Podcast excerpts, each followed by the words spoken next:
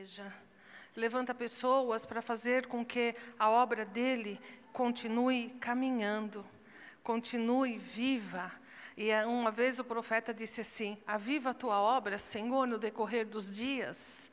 E, e o, que me, o que me fascina na igreja de Deus é que é Ele que faz, é Ele que levanta, é Ele que motiva, é Ele que dá condição para que pessoas como nós possam fazer algo relevante, algo que, que faça diferença.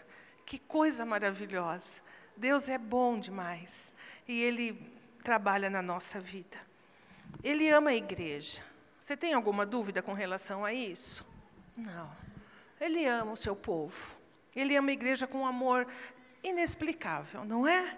Porque a gente sabe que diz aquele velho refrão: não há igreja perfeita. Mas como Deus ama essa igreja, a igreja que é a expressão do filho dele na terra, e é sobre isso que a gente vai tentar entender um pouco a mente do Senhor. É muito fácil dizer o que é que nós pensamos da igreja, mas é melhor pensar e parar para prestar atenção no que Deus pensa da igreja. Porque na nossa vida, e nós temos uma igreja que pauta pela, pela constância, nós temos uma igreja que as pessoas que dela fazem parte, em sua grande maioria, elas estão procurando estabilidade. Estabilidade num tempo em que não há estabilidade. Onde as pessoas mudam de casamento, de, como mudam de roupa. Mudam de emprego, como mudam de roupa. E mudam de igreja, como mudam de roupa. O grande problema disso é que nós não fazemos história. Não faz história. Quando olha para trás, há muita ruptura nada ficou inteiro, tudo foi interrompido para ser recomeçado e recomeçado mais uma vez e até uma terceira vez. Nós acreditamos numa igreja, e o pastor Joel sempre diz isso, em que os, a gente veja os filhos correndo, depois os netos correndo, e pela graça de Deus nós temos sentido isso e visto isso, nossos olhos têm visto isso. Então a gente vê aqui eh, coisas quando os irmãos, o Fulvio diz que chegou aqui quando Mateus tinha um mês, eh, e a gente vê o Mateus hoje é um homem, e, e, a gente vive casos assim. A gente apresentou o filho de um que nós já tínhamos apresentado ao Senhor quando tinha nascido. Eu acredito que poucos pastores têm esse privilégio. Deus tem dado essa alegria para nós. E nós acreditamos nisso, é, essa é a porção que de Deus a gente tem recebido, para entender o que é a igreja para o Senhor. Como é que Deus enxerga a mim e a você, domingo após domingo? Por que, é que a gente vem à igreja? Por que, que a gente está aqui? Será que Deus vê como eu vejo? Será que Deus vê como você vê? Nas palavras do Fulvio, ele disse algumas vezes, e não poucas talvez, e ainda bem, onde ele está? Ainda bem que eu não sabia disso, graças a Deus, porque eu amo vocês. Às vezes falam, não, deve haver um outro lugar, deve ter um outro meio, alguma outra coisa a fazer. Mas Deus é bom, Deus é fiel.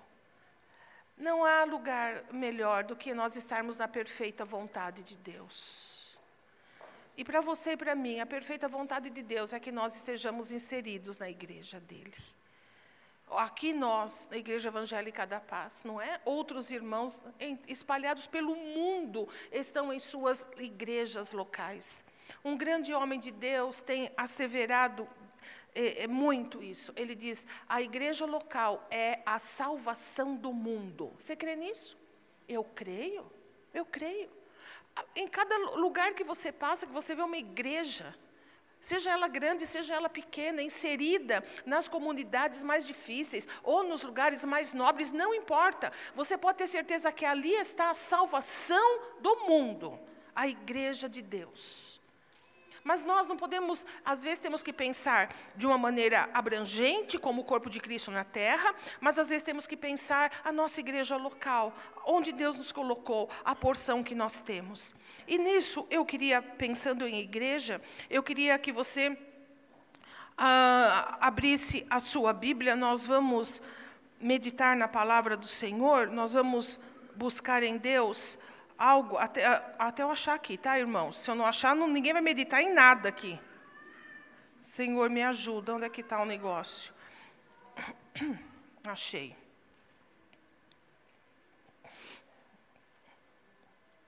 Só espere ele carregar, tá bom? Amém. Carregou. Quero que você, por favor, nós vamos falar, então hoje é o nosso culto alusivo ao serviço cristão. Nós estamos aqui com o intuito de consagrar, como eu disse no começo, mais um ano de serviço ao Senhor. Nosso ano ministerial, dos ministérios de serviço da igreja mesmo, que são os ministérios de, do apoio ao estacionamento, diaconato e a nossa recepção, são ministérios que é, funcionais da igreja. Nosso ano ministerial começa em julho e termina em junho. Então, nós estamos fazendo hoje a, o culto alusivo ao ano inteiro que nós vamos viver, se Deus quiser, servindo Ele nesse ministério. Então, vai de junho, de junho e o julho começa agora, de julho até junho do ano que vem. E eu quero dividir com vocês alguns pensamentos, algumas coisas com relação à parábola dos trabalhadores na vinha. Para isso, eu gostaria que você, por favor, abrisse a sua Bíblia no Evangelho de Mateus, no capítulo 20, onde nós vamos meditar naquilo que a palavra de Deus diz a nós.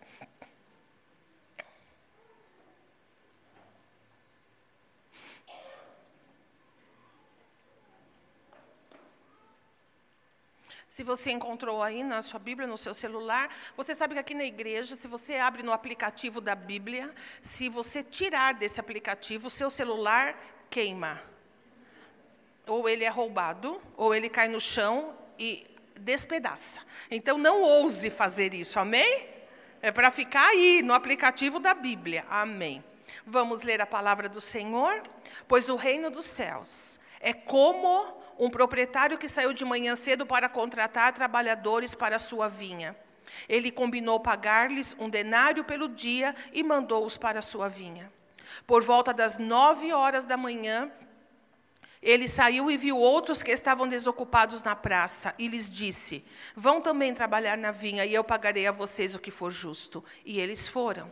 Saindo outra vez, por volta do meio-dia e das três horas da tarde, fez a mesma coisa. Saindo por volta das cinco horas da tarde, encontrou ainda outros que estavam desocupados e lhes perguntou: Por que vocês estiveram aqui desocupados o dia todo? Porque ninguém nos contratou, responderam eles. Ele lhes disse: Vão vocês também trabalhar na vinha. Ao cair da tarde, o dono da vinha disse a seu administrador: Chame os trabalhadores e pague-lhes o salário, começando com os últimos contratados e terminando nos primeiros. Vieram os trabalhadores contratados por volta das cinco horas da tarde e cada um recebeu um denário. Quando vieram os que tinham sido contratado, contratados primeiro, esperavam receber mais. Mas cada um deles também recebeu um denário. Quando receberam, começaram a se queixar do proprietário da vinha, dizendo-lhe: Esses homens contratados por último trabalharam apenas uma hora, e o Senhor os igualou a nós, que suportamos o peso do trabalho e o calor do dia. Mas ele respondeu a um deles: Amigo, não estou sendo injusto com você. Você não concordou em trabalhar por um denário? Recebe o que é seu e vá. Eu quero dar ao que foi contratado por último o mesmo que dei a você. Não tenho o direito de fazer o que quero com meu dinheiro? Ou você está com inveja porque sou generoso? Assim, os últimos serão primeiros e os primeiros serão últimos. Olha que coisa mais interessante. Algumas coisas nos chamam a atenção nessa parábola, e quando Jesus faz uma parábola, ele sempre vai fazer é, uma comparação. Ele começa dizendo assim: o reino de Deus é semelhante a. Quando você ler isso nos evangelhos, você preste muita atenção, porque Jesus está ali fazendo uma, nos dando uma comparação para que a gente possa entender o reino de Deus. Cada país tem sua cultura, cada país tem seu idioma, cada país tem sua culinária, seus próprios costumes, sua própria visão de vida, sua maneira de ver e ser. Queridos, os brasileiros não vivem como os venezuelanos, os venezuelanos não vivem como os iraquianos, nós somos diferentes em muitas coisas. Cada país tem as suas próprias é, características.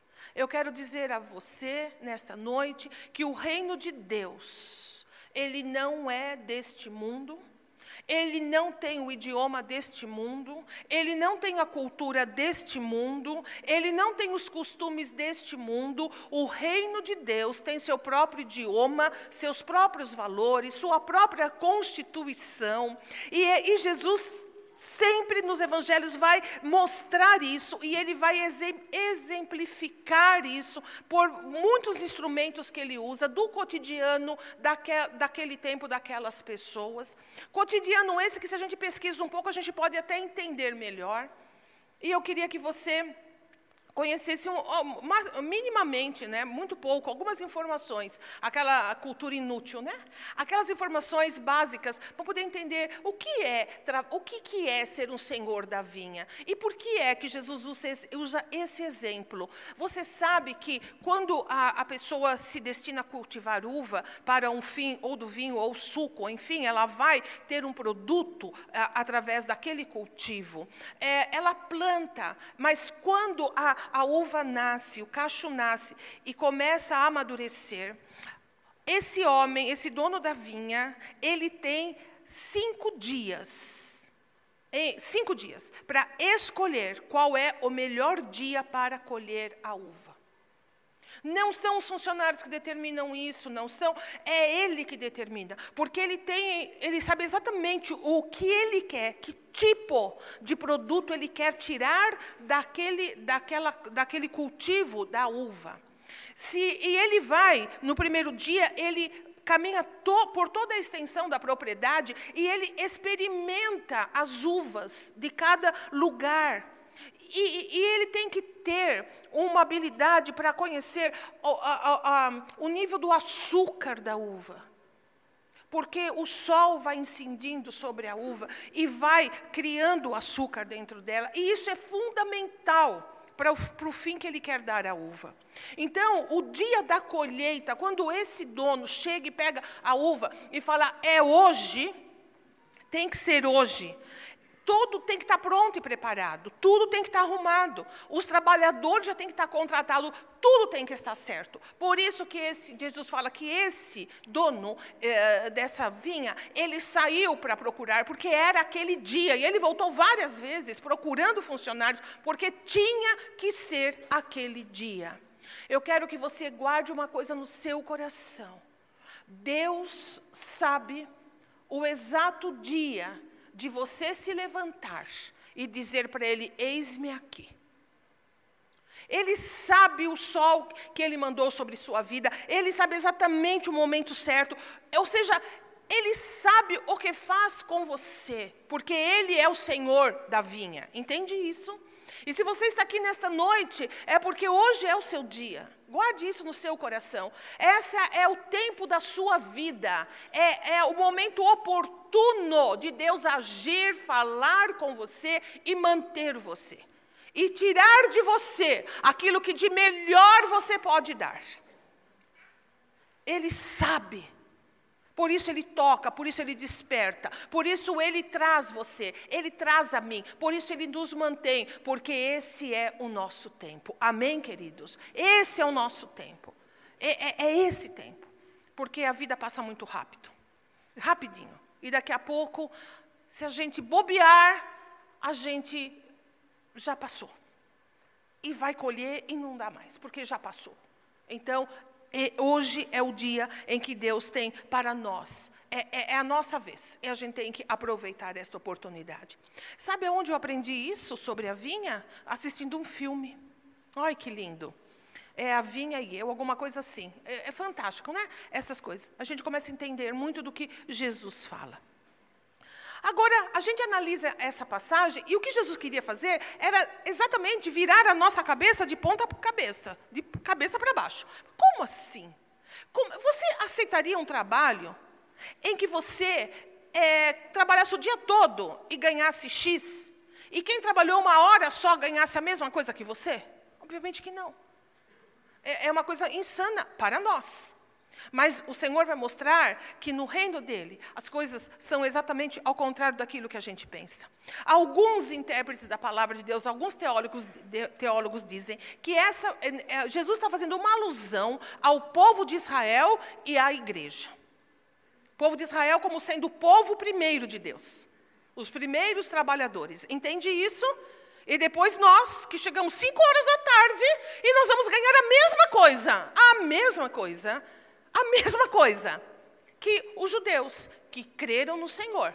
Vamos fazer, ganhar igual Paulo ganhou. E ele era um judeu, tal, se converteu, tal. Não, mas aquele gentil também vai, é igual. É igual. Alguns teólogos, eles interpretam dessa forma. Mas eu queria dar uma ênfase hoje exatamente nisso. Vale a pena qual vantagem a gente tem em, tra em trabalhar na vinha do Senhor, em fazer parte da igreja de Cristo, desde cedo? Tem vantagem?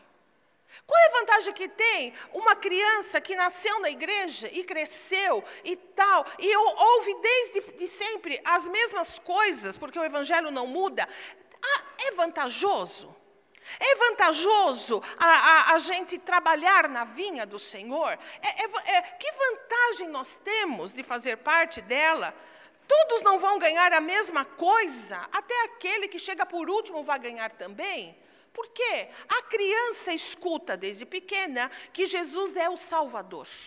E quando ela toma uma decisão de entregar sua vida a Cristo Jesus, ela é ensinada o que a Bíblia diz: você tem a vida eterna. Esse é o salário. Guarda isso. O salário de servir a Jesus não é focado apenas nesta nossa vida. Ah, para conseguir bênção, para conseguir isso, conseguir aquilo. Não é, meus irmãos.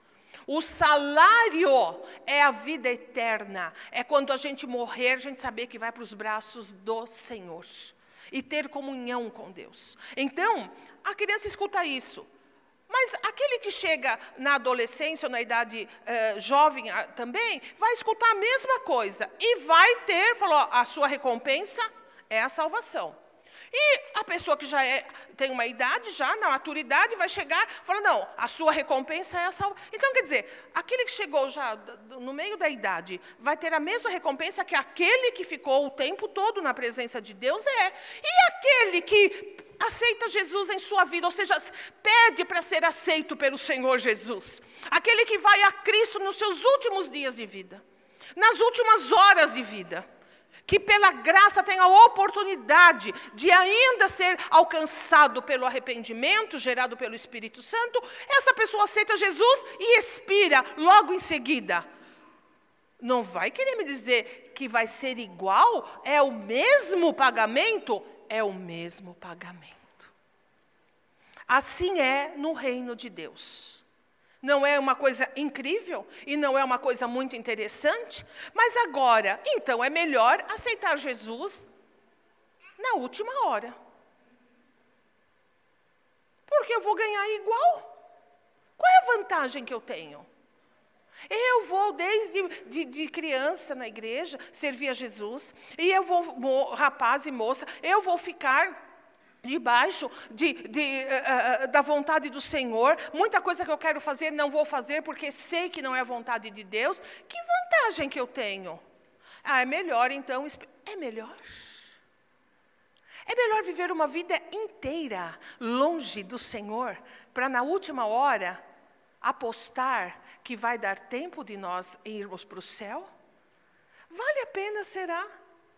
Ter uma vida longe e ficar na praça sentado, igual aqueles trabalhadores, com a cara para cima, sem ter o que fazer, desperdiçando a vida, não tendo uma vida produtiva. E depois dar risada da cara daqueles que trabalharam o dia inteiro e dizer: como vocês foram bobos, vocês trabalharam o dia inteiro para a mesma coisa. Vale a pena a gente se engajar, aí sim, na vinha, e sermos trabalhadores dela, e, e, e, e, nos engajarmos na vida cristã, a ponto de dizer: Deus, eu quero fazer algo, algo pela igreja, eu quero servir a tua causa, eu quero, eu quero ser útil de alguma forma para o Senhor, não apenas. Uh, para fazer por fazer, mas eu quero, eu quero, eu sinto que eu, eu quero, eu desejo fazer alguma coisa mais é, relevante na vida das pessoas. E será que, que vale a pena? Porque você sabe, não é tão fácil assim. Não é tão fácil trabalhar na igreja. Quem concorda comigo e trabalha, levanta a mão. Nós sabemos, há desafios pela manhã, ou foi o Dário que disse agora, que eu vou começando a me confundir com os cultos, falou assim, não, foi o Dário, ele disse, nós temos problemas também, como em qualquer outra tarefa que a gente abraça para fazer. Não é verdade? Aqui ninguém tem asa, tem asa, broto de asa, está aparecendo nas suas costas? Não está aparecendo. Nós somos pessoas que estamos sendo moldadas e trabalhadas, e então vale a pena? É nisso que nós vamos pensar. Depende. Vai depender. A resposta é essa: depende. Se nós vamos ter vantagem ou não. Depende de como nós enxergamos a igreja de Deus. E dos motivos pelos quais nós optamos por trabalhar nela na igreja do Senhor. Porque é muito fácil a gente entender o que, que nós pensamos da igreja, mas eu quero que a gente se debruce agora sobre o que Deus pensa da igreja. O que a Bíblia diz? Se você ler aqui, você vai ver. Diz assim: é a epístola de Paulo a Timóteo. Escrevo-lhe estas coisas, embora espero ir, ir vê-lo em breve. Mas se eu demorar, saiba como as pessoas devem se comportar na casa de Deus, que é a igreja do Deus vivo, coluna e fundamento da verdade. 1 Timóteo 3, 14 e 15. Analise comigo. A Bíblia fala sobre a igreja. E a Bíblia diz que, em primeiro lugar, a igreja é o quê? A casa de Deus. Olha que coisa in, interessante. A igreja não é minha casa, não é sua casa. A igreja não é o lugar onde eu faço o que eu quero, do jeito que eu quero. A igreja não é o, a, o lugar onde eu tenho que ser aceito do jeito que sou e fazer as coisas ao meu modo. A Bíblia fala que a igreja é a casa de quem?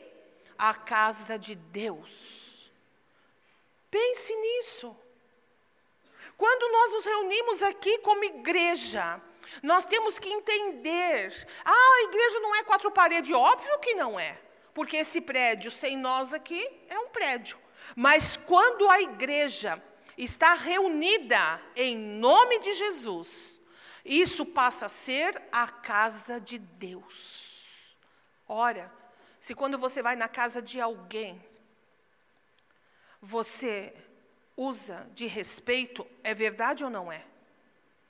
Pelo menos deve, não é? Quando meus filhos eram pequenos, eu falava: quando você for na casa de alguém, quando a pessoa abrir a porta e você entrar, aonde a pessoa te colocar, você fique. Fique em pé na sala. Não me senta antes da pessoa te mandar sentar. Deu para entender? Deu. Então fique de pé. Pode sentar aí, você se senta. Não abra a geladeira na casa de ninguém. É, é pecado capital. Não abra a geladeira na casa de ninguém peça desculpas, peça licença, seja. Eh, eu ficava pegando demais no pé com relação a isso. Porque não tem coisa mais desagradável do que a gente receber alguém na nossa casa e a pessoa não sabe se comportar. Ou não é? Você fala, meu Deus do céu, o que, que eu faço com essa visita? Jesus, tomara que seja uma vez só para nunca mais voltar. Tomara que seja só hoje, não volta mais. Porque, meu Deus, não dá, como é que é? E tal, e vai entrando, e vai indo, e vai não sei o quê. Não é assim? Amados, essa casa, quando estamos juntos, não é nossa. É a igreja, é a casa de Deus. E nós temos que ponderar os nossos passos. Nós temos que entrar na casa do Senhor com um espírito humilde, dando valor ao que estamos fazendo. Quando estamos lá na nossa casa nos preparando, já devemos começar a pensar e repensar e dizer: estou indo à casa de Deus. Eu vou à igreja, à casa de Deus. Em segundo lugar, nesse versículo, vai dizer que a igreja é o quê? A igreja do Deus vivo. A, a casa de Deus a igreja do Deus vivo. A união das pessoas que formam a igreja do Deus vivo. Nós temos que nos lembrar que Deus, Ele é vivo, Ele age, Ele está entre nós, Ele dá do seu Espírito Santo, Deus respira entre nós. Deus está presente, Ele é vivo, ele não está ausente da igreja, ele não está ausente dos cultos que prestamos a ele. Ele é o primeiro a chegar e o último a ir embora. E acho que Deus fica até espantado com tanta gente que sai correndo da igreja. Deus fala: Nossa, mas que pressa! Ele tem um compromisso, ele age, ele é vivo. Muitos de vocês, como eu, talvez, tem, tiveram uma, uma história de vida da religião pregressa, ou seja, uma religião mesmo em que fomos criados ou ensinados, em que nós entrávamos nos lugares e, e nós tínhamos que entrar, não podia andar, tinha que ser aquela coisa, né? E aquelas imagens e outras, outros símbolos de, de, de várias religiões, e parecia que aquilo tudo tinha que ser muito respeitado, como se estivessem vivos. Hoje nós sabemos que as coisas não são assim. E porque nós não enxergamos a Deus, porque nós não, não, não temos contato visual com as coisas celestiais, às vezes a gente se esquece que Deus realmente está entre nós. Por isso, queridos, que quando a gente está ceando, e quando eu pego os elementos da ceia nas minhas mãos, eu sou tão grata a Deus, sabe? De saber que Deus está entre nós um momento de tanta intimidade. E é por isso que eu não quero e não vou deixar, enquanto eu for vivo, olha como eu já estou falando, né? Ninguém vai assistir culto fora desse salão aqui. Quem concorda comigo? Não se pode. Você não pode ir à casa de, do Deus vivo e ficar do lado de fora. Não. Ele não quer isso. Nós não devemos isso. Estamos aqui de corpo, alma e espírito, assim como Ele está presente. Amém, meus queridos? Então a Bíblia fala sobre isso. A Bíblia fala sobre a igreja como coluna e fundamento da verdade. Coluna e fundamento.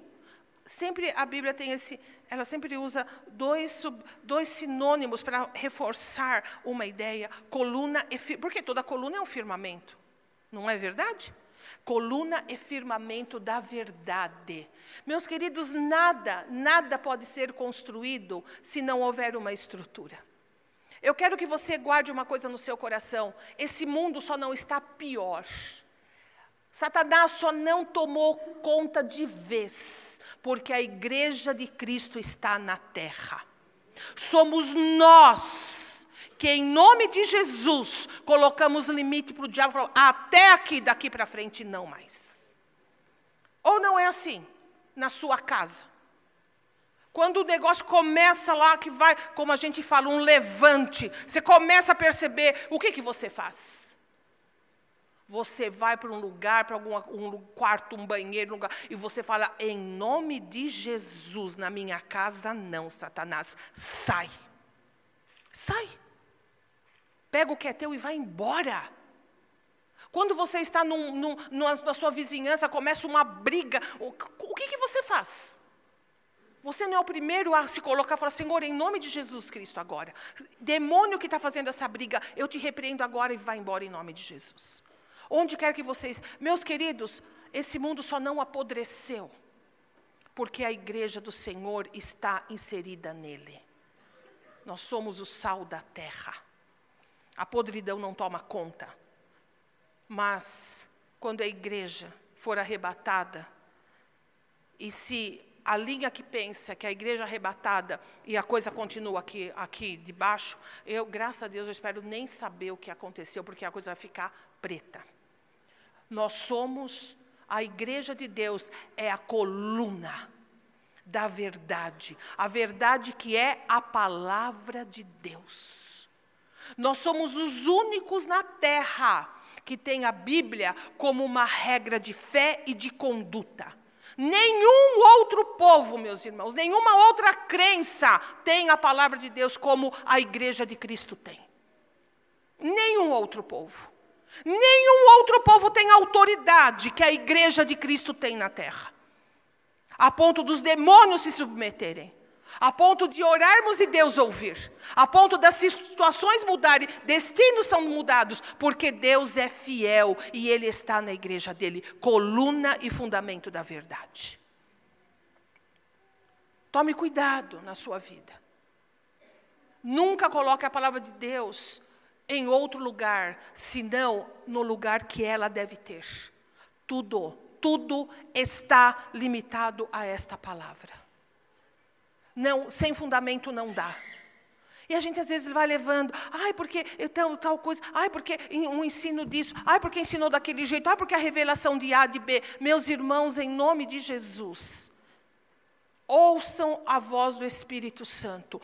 A palavra de Deus nos basta. Deus quiser revelar, Ele vai revelar. Se ele, ele, manifesta os dons do Espírito Santo, ele manifesta. Ele pode ter, te dar experiências extraordinárias? Pode. Mas isso tem que partir dele para você e não de você ficar procurando por aí. Você entende isso? Não pode ficar exposto, exposta às situações.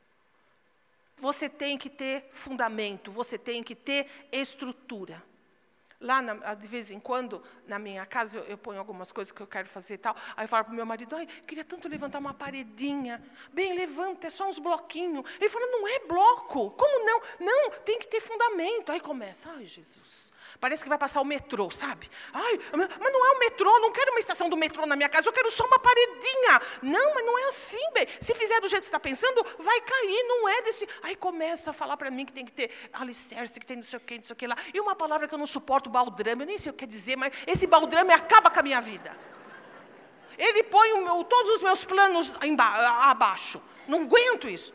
Eu tenho horror de ouvir essa palavra se nós quisermos construir alguma coisa na nossa vida, nós temos que ter fundamento. Para que depois de a construção que a gente faz, vem qualquer vento e derruba. A igreja, ela é fundamento e alicerce da verdade. Tudo isso nós estamos falando porque é Deus que falou conosco dentro da palavra de Deus. Agora, eu queria que você pensasse comigo, isso é como Deus enxerga a igreja. A minha casa, a minha casa, porque eu sou vivo, coluna e fundamento da verdade. Agora, e você e eu, como é que a gente enxerga a igreja de Deus? Como enxergo a partir da minha vida? Porque não pode ser uma coisa só teórica, a igreja tem que fazer parte da minha vida, do meu dia a dia, da minha existência cristã. Não pode ser uma coisa como o supermercado que eu gosto, como a, a, casa de alguém que eu vou que eu me sinto bem. Não! A igreja é mais do que isso. Como, como é na minha vida e na sua vida? Quando você vem para a igreja, o que tem na sua cabeça? O que você pensa? Eu queria dividir com vocês alguns preceitos muito simples, mas que fazem um bem quando a gente lembra deles. Por que, que vale a pena trabalhar na igreja? Por que, que vale a pena investir a minha vida? Nós estamos falando que depende. E depende da maneira como você enxerga a igreja. Vai depender disso. Em primeira, uma primeira coisa que eu queria dizer é na igreja que a gente se alimenta de Deus e da Sua palavra. Amém? Amém. Jesus disse: quando você for orar, entra no teu quarto, fecha a tua porta você vai orar em secreto, teu pai que te ouve em secreto vai te abençoar. Que maravilha é isso. Mas isso não substitui, você me entende? o culto público, o culto onde a palavra é pregada, o, a proclamação do evangelho, quando você está aí, como, quando, como o irmão Fúvio falou, ninguém sabia dos planos que eles tinham, mas Deus sabia e Deus falava através da palavra. Quantas vezes isso aconteceu com você, comigo? Quantas, quantas, quantas vezes nossa vida foi, foi mudada? Quantas quanto nós fomos poupados de, de, fazer decisões equivocadas, porque num culto Deus falou com a gente pela palavra. E eu quero que você entenda, aqui há alimento, a gente se alimenta dele, de Deus, enquanto adoramos, enquanto louvamos, enquanto estamos juntos, tudo que acontece num ambiente como esse tem um propósito, porque Deus está aqui, Ele é vivo, e a nossa vida, desde quando chegamos até a hora que a gente sai, tudo tem um propósito. Deus nos alimenta dele e nos alimenta de Sua palavra. E eu quero que você saiba que cada sermão, eu, eu devia de ter um salário pago por sermão. Porque é uma angústia, sabe? É, as pessoas gostam do púlpito, acham que, assim, quando está aí, né? Ai, deve ser o máximo. É o máximo nada. A gente tem aqui uma, uma, uma escala de, de, prega, de, de escala de dias para pregar. E quando é a minha semana, é um Deus nos acuda, é um desespero de alma. Segunda-feira já começo, né? Ai, meu Deus, ai, Senhor, me ajuda. Nossa, é desse jeito? É pior. É pior. Porque quando eu vou orar, eu, eu, eu, é essa cena que eu vejo, sabe? É essa cena. E, e, e é duplicada, porque é, é, de noite e de manhã. E eu falo, Senhor, é, é teu povo. Eles têm perguntas, eles têm necessidades das quais eu nem imagino. E eu, o que, que, que eu vou fazer se o Senhor não me der a palavra? A palavra para poder pregar. Não dá para subir num púlpito e ter coisa pronta. Não dá para, como o pastor fala, dar comida amanhecida para o rebanho do Senhor. Tem que ser comida fresca. E isso, meus irmãos, é choro e lágrima e reclusão. E não é brincadeira, não é fácil. Então, quando é a minha vez, eu só, o que me irrita, que eu fico brava, é que eu vejo o pastor andando pela casa, subiando para lá e para cá. Quero morrer. E senta no sofá, e vai. E eu, eu fico doido, eu falo, ai, Senhor, né? Mas também tem outro lado, né? Quando é a minha vez, ele se tranca lá e eu fico bem feliz, né? E ah, acontece com o pastor Felipe também. O pastor Caio, a última vez que pregou, falou assim para mim, no off, na nossa convivência, e agora, mãe?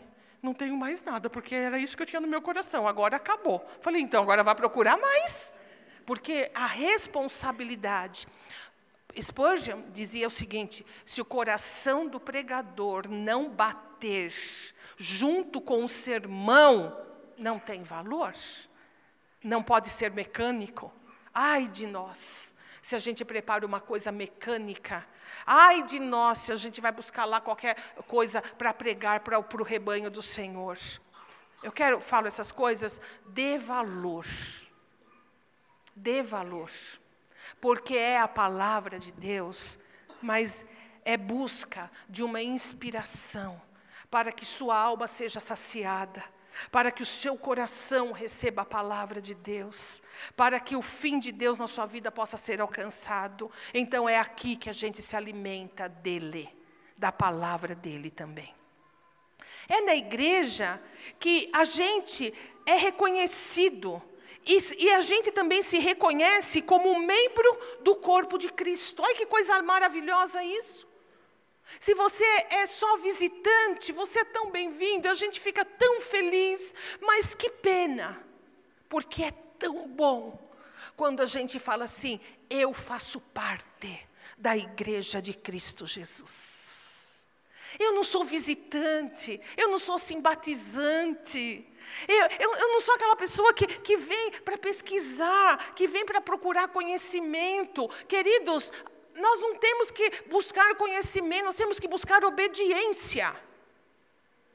Você não precisa conhecer toda a Bíblia, mas aquilo que você conhece, você precisa colocar na sua vida em prática. Amém? Amém. Não precisa, ai, não, ai, mas eu conheço a Bíblia de capa a capa. Essa não é a questão, a questão é quanto do que você conhece você pratica. O quanto do, do que você conhece da Bíblia virou vida para você. Está dentro da sua vida e você vive isso. Então, como é bom ser reconhecido. Então, assim, eu não sou simpatizante, eu não sou frequentador, não. Eu faço parte do corpo de Cristo. Um dia eu aceitei Cristo Jesus, depois eu me batizei, porque aquele que crê e for batizado será salvo. E quando eu me batizei, o meu batismo foi para dizer para todo mundo: olha, eu sou uma nova criatura em Cristo Jesus. O meu cristianismo não é oculto, ele não é uma, uma meia-vida, ele é um cristianismo de verdade. Eu tenho uma vida honesta com o Senhor, eu faço parte da igreja de Cristo. E as pessoas me reconhecem como tal. Meus parentes, meus amigos sabem que eu tenho um compromisso com a igreja do Senhor. Sabem disso. Ah, você é. Ah, que igreja você frequenta? Eu não frequento igreja. Eu sou. eu sou da igreja. Eu não frequento, eu sou. Ah, você vai na igreja do pastor Joel? Não, eu não vou na igreja do pastor Joel. Eu vou na igreja de Cristo, que se reúne debaixo do pastorado do pastor Joel. Eu tenho um lugar, eu tenho uma identidade, eu sou de lá, e é lá onde Deus me pôs, e é lá onde eu quero ficar. Se você é um visitante, é um amado que está em nosso meio, é muito bem-vindo. Mas o que eu quero dizer também vai servir para você, como todos aqui, meus amados, num tempo em que ninguém tem paradeiro. Um tempo onde as vidas são interrompidas e recomeçadas. Um tempo em que as pessoas mudam de igreja como mudam de roupa. Quero que você tome muito zelo e cuidado com isso. Ai, não pode mudar? Não, pode. Olha, tem um monte de porta. Tem uma, duas, três, um monte. Pode escolher. Não é essa a questão.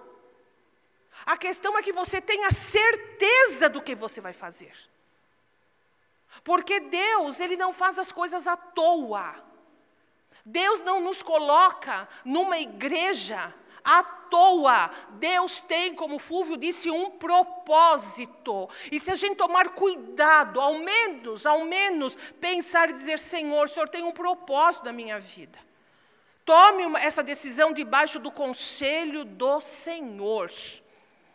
Lembra o povo de Israel? Ficaram 40 anos rodando, num percurso que seria de 40 dias. Mas, pô, porque saía fora, porque não entendia, ficaram lá rodando. Às vezes a gente roda, roda, porque a gente não dá com a vontade de Deus, a gente não busca essa vontade. Queridos, tome cuidado com isso. Nós vivemos dias difíceis como pastores. Antigamente eu era mais tímida ou então menos educada, eu não sei. Não sei como me definir. E eu aguentava muita coisa, muita coisa de fora de pastores e ministérios. E o pastor Joel, que é meu freio, sempre, deixa, vamos orar, querida, não, não vamos falar. E eu lá, ai meu Deus, e ele sempre, né? E eu muito submissa, graças a Deus, sempre ouvindo, né? Mas era verdade, eu tomava, muitas vezes eu não. Mas chegou um tempo que eu falei, não, é, é demais da conta esse povo. Aliciando o rebanho do Senhor. E não falo isso porque não, ai, vou, não quero perder membro. Imagina, eh, não, quer, não é essa questão, não. Uma igreja de 100 membros seria da hora. Só 100, né? Não, não dava trabalho, tanto, né? Mas não, não é essa a questão. A questão é que nós aqui temos um temor a Deus tão grande pelo plano que Ele tem na sua vida. E você que trabalha também. A gente analisa, a gente pensa em você, a gente não deixa o trabalho ser pesado na sua vida. Quando eu vejo alguém aqui direto, direto, eu chamo do lado e pergunto como é que está a sua vida familiar, como é que as coisas estão na sua casa. Olha, cuida das coisas, tem equilíbrio. Ah, a gente vê algumas pessoas à toa, agora não mais, graças a Deus, mas no começo do nosso ministério, o pastor chamava, vai estudar. Ai, mas pastor, eu, eu toco na igreja, não vai ter ninguém para tocar. A gente fica sem ninguém, vai estudar estudar, Deus tem coisas para você, cuida da sua vida. Nós sempre colocamos o interesse das ovelhas do Senhor à frente dos nossos, da igreja, de tudo. Agora, para outros pastores, que Deus os abençoe, chegar e falar assim para você: ai, que ministério você tem? Não, não tenho ministério, eu não amei a igreja, eu, eu, eu, sirvo, eu estou lá. Ah, vem para a minha, porque a gente precisa tanto. Lá não precisa, tem muita gente lá. Olha, você quer me deixar muito brava, é falar isso. Ai, tem muita gente lá, não precisa de você. Você é um a mais, aqui você não vai ser. Essas pessoas não têm temor a Deus. Não param para pensar que Deus tem um plano na sua vida. E que uma mudança dessa pode custar muito para você. Muito para você. Uma vez um querido, amado irmão, eu já estava nessa minha fase, né, mais agressiva, né? Ele, ele foi trabalhar numa igreja, ele foi prestar serviços, e, e ele é muito querido. E a gente é velho de estrada. E eu já fiquei. Aí ele chegou lá, tudo feliz, tal, trabalhando. E eu fiquei com medo de ser mal interpretada por ele, mas eu arrisquei, chamei falei assim: Olha, meu querido, sabe o quanto eu te amo? E você sabe que eu sei o quanto Deus fez na sua vida. Eu sei quem você foi e o que você é. Sei da sua história, sei do plano que Deus tem para você. Por favor, se esse pastor, por qualquer motivo, chamar você para congregar lá, por favor, não, não aceite, sem ter certeza do que você vai fazer. Porque se você aceitar de pronto e se acontecer isso, eu vou lá, eu pego você, eu trago você debaixo de cajadada, não importa, eu não vou aceitar essa situação. E aí ele falou: não, pastor, o pastor é muito tranquilo. Eu falei: não, eu creio que sim, não estou falando dele, mas são situações que você pode estar vivendo, porque eu sabia o que, que Deus tinha feito na vida dele. E aí, depois, na outra semana, ele veio e falou: Ah, pastora, o pastor lá perguntou o que, que eu fazia aqui na igreja. Aí eu já falei: oh, né? Falou assim: Ah, porque um dia que eu fui trabalhar lá, eu sempre começo a trabalhar orando, e falei, pastor, eu oro antes de começar. Não, imagina, o pastor, né? Nossa, né? E ele sempre feliz e, e falando das bênçãos do Senhor, mas aí o pastor falou, você está bem lá, né, irmão? Ah, eu estou, ah, que Deus te abençoe lá. Graças a Deus ficou por aí. Eu não precisei entrar em ação. Mas uma vez eu vi meu marido pegar o telefone e ligar para um pastor e dizer para ele assim: com que autorização você pegou um membro da minha igreja e levou em tal e tal lugar e fez isso e isso com ele? Não, pastor, tô... falou, você não está respeitando o limite de rebanho. Às vezes nós fazemos isso. Porque nós temos zelo. Não é que a gente quer manter, mas se você chegar para nós e falar assim, pastores, nós oramos, nós temos a direção do Senhor, nós estamos aqui para dizer, olha, nós vamos mudar. Não, teve problema ou não, acerta, vai com a nossa bênção, que o Senhor abençoe, porque também nós somos pessoas inteligentes. Nós sabemos que Deus tem planos e propósitos, não é verdade? Mas isso tem que ser levado com muita seriedade, porque isso é mais importante do que a gente imagina. Amém, meus queridos? Então, eu quero que você saiba disso. Ah, é, é importante que você se reconheça. Você faz parte, nós somos muitos aqui, mas você tem uma liderança espiritual que briga por você. Que vai e faz o que precisa fazer. Guarde isso no seu coração. Em nome de Jesus. Embora a gente também dá toda e qualquer liberdade. O Senhor nos chama para a liberdade. Amém? Nós somos livres, glória a Deus. E também na igreja, a gente é chamado a viver em comunhão com aqueles que, como a gente, ama a Deus. Olha que coisa linda! Aí você está aqui, por isso que aqui a gente ora um pelo outro, pega na mão, a gente se beija, a gente está junto, a gente se abraça. E uma irmã, uh, sábado, veio falar comigo que o filho dela não estava vindo muito no retomada, uh, começou a vir, gostou, mas aí na hora de entrar no retomada com a namorada, aí uh, beijaram ele, beijaram a namorada, ele não gostou. Eu falei, minha irmã, então você está em lugar errado, porque aqui é o que a gente mais faz é se beijar. Ah, essa igreja aqui, é, a gente se abraça, a gente se beija, a gente, a gente tem esse amor fraterno, amor cristão.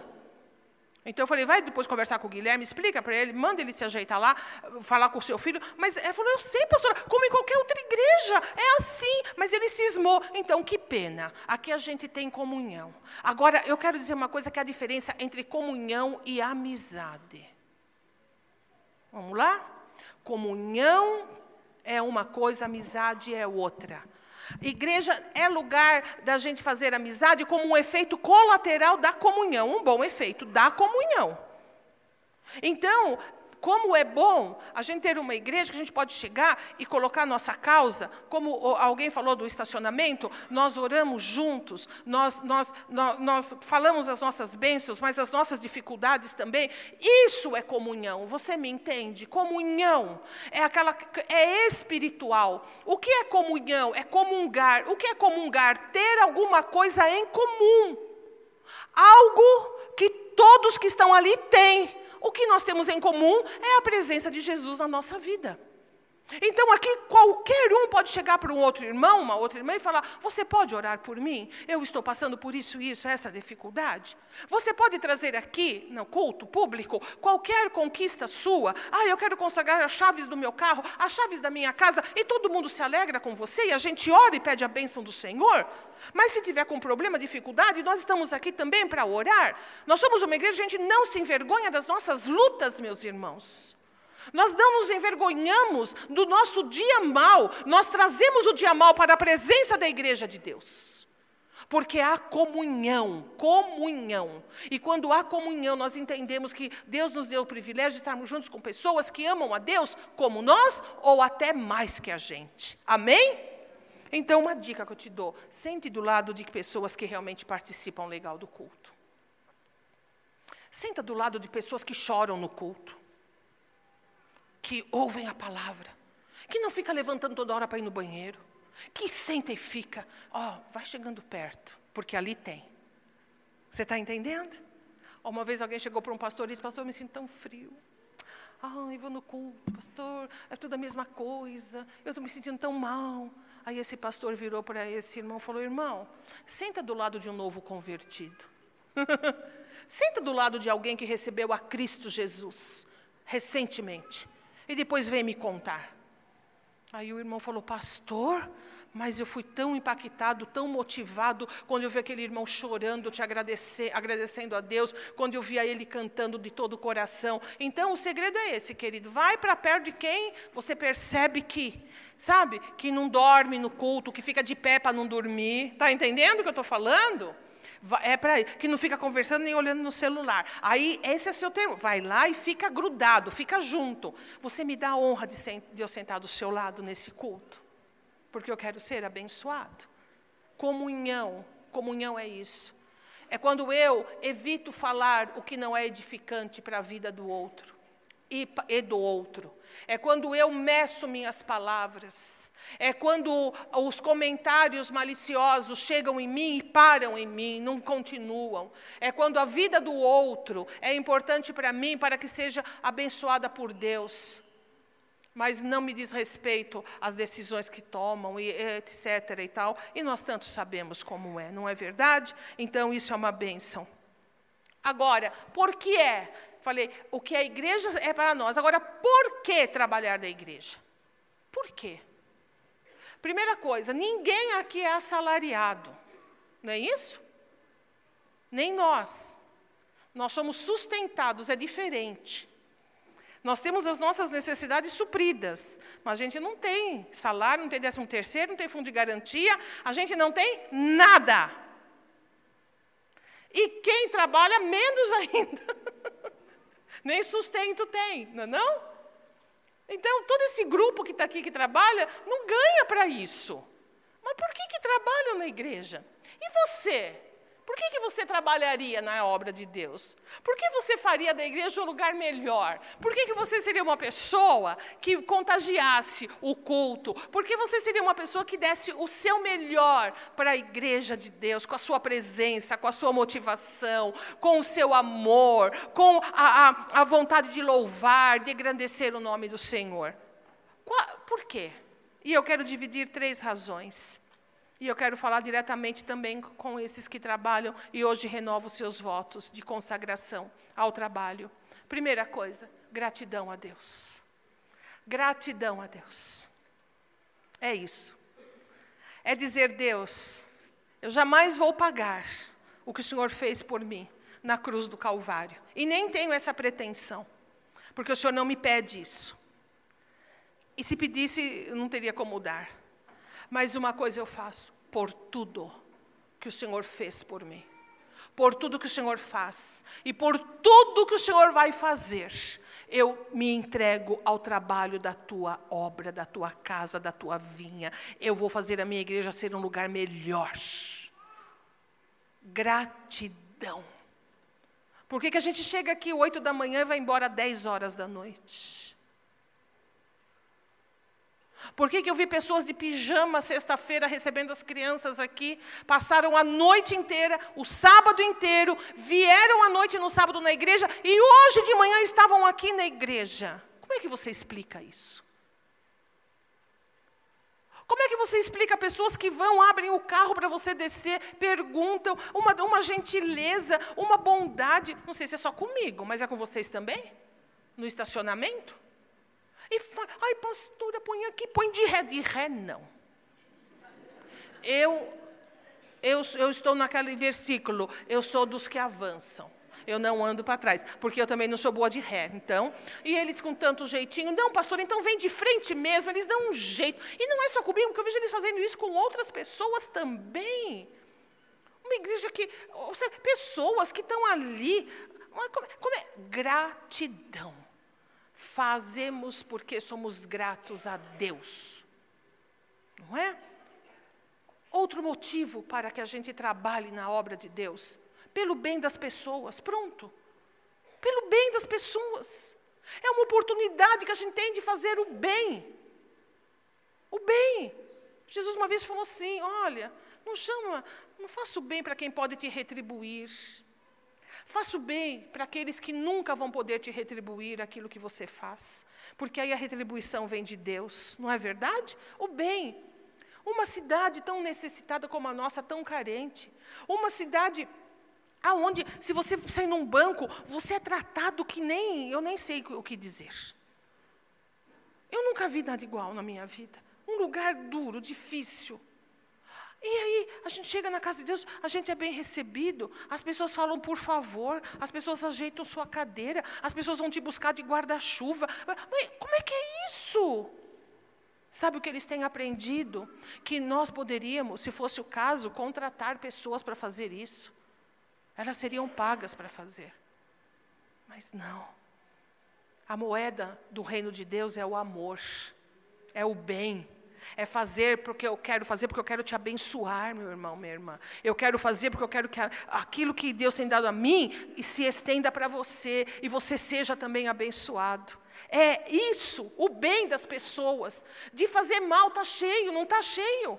A igreja, a gente pode fazer o bem Sabe, você pode fazer o bem e quando você morrer, as pessoas vão chorar, vão falar: Meu Deus, e agora? Ai, meu pai, como é que a gente vai viver? Ai, que tristeza! Ele não vai falar: Ai, que ai, descansou e a gente também.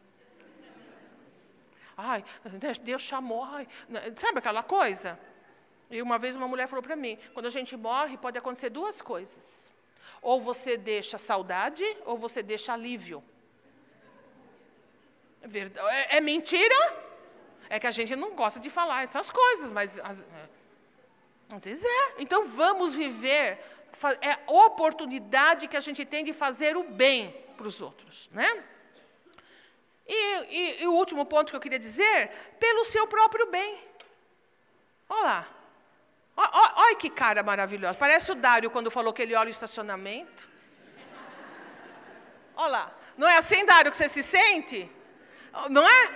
Isso é, isso é incrível, que ele falou assim: quando eu olho o estacionamento, eu vejo todos os carros alinhados, que a gente colocou o máximo possível, que todo mundo está assim, pusemos o que deu para fazer de melhor, que satisfação. É para o seu bem.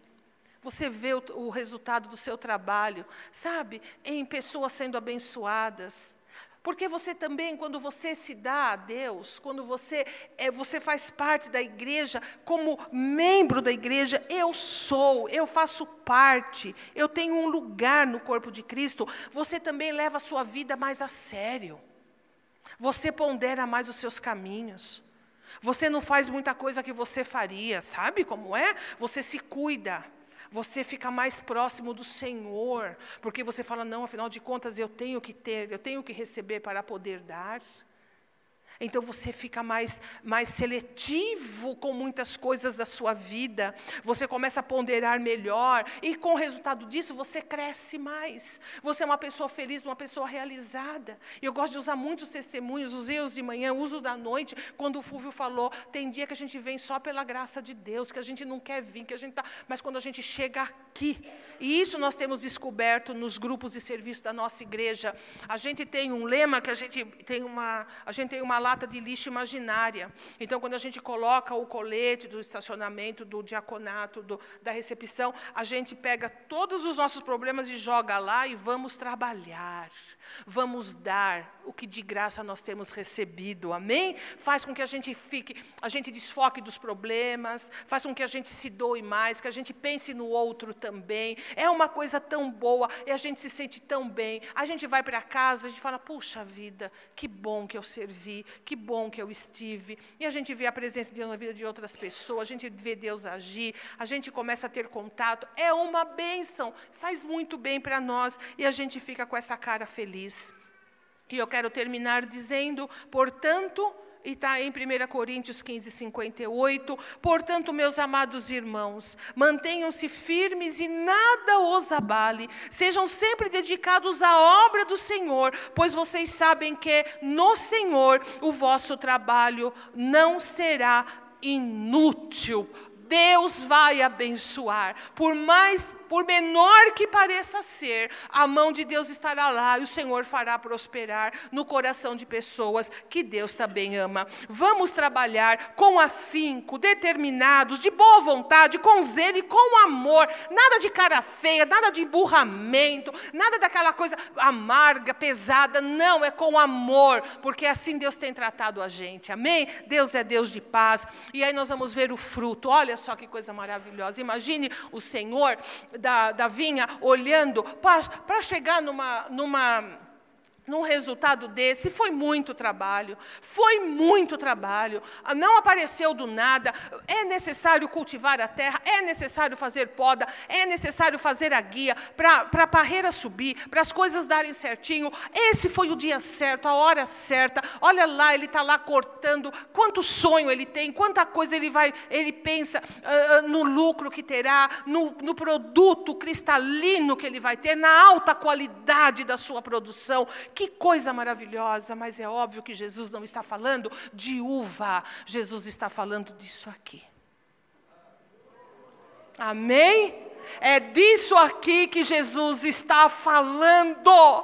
É essa, é essa, é, é, esse, é essa colheita, é, é esse fruto do trabalho, é esse vinho maravilhoso que Ele produz na nossa vida. É disso que Ele está falando. Como? Como a gente não dizer, Senhor, vale a pena trabalhar para o Senhor, vale a pena, multiplique isso por famílias que são impactadas, por ambientes que são impactados, multiplique isso por milhões e milhões de milhares de milhares, como diz o livro de Apocalipse. Essa é a nossa realidade. Trabalhar na vinha é a melhor coisa que nós podemos fazer. Queira Deus que comecemos cedo e queira Deus que sejamos aqueles trabalhadores de ir da primeira até a última hora, ou seja, que a sua vida e a minha vida a gente aproveite o máximo o tempo que Deus nos tem dado para estarmos presentes na casa do Senhor, a casa do Deus vivo, a igreja de Deus, onde a gente possa realmente experimentar o melhor que Deus tem para a nossa vida. Amém? Amém. Por favor, Meire, venha rapidamente aqui, minha querida. A Meire vai falar um, poucas palavras com relação à consagração que cada um de vocês que trabalham nesses três ministérios da nossa igreja vão fazer e vão se dedicar a isso. Graça e paz, igreja. Nós estamos executando.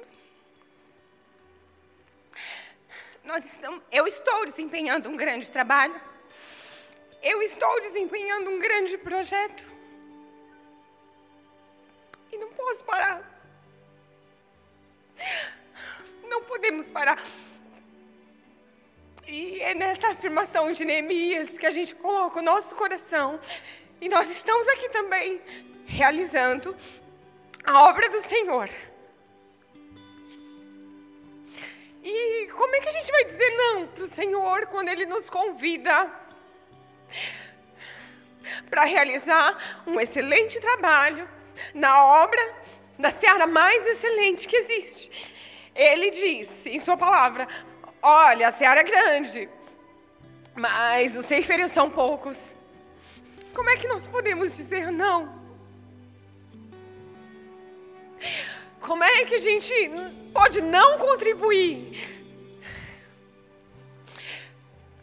É, como é que a gente vai chegar naquele grande dia e, e ver as.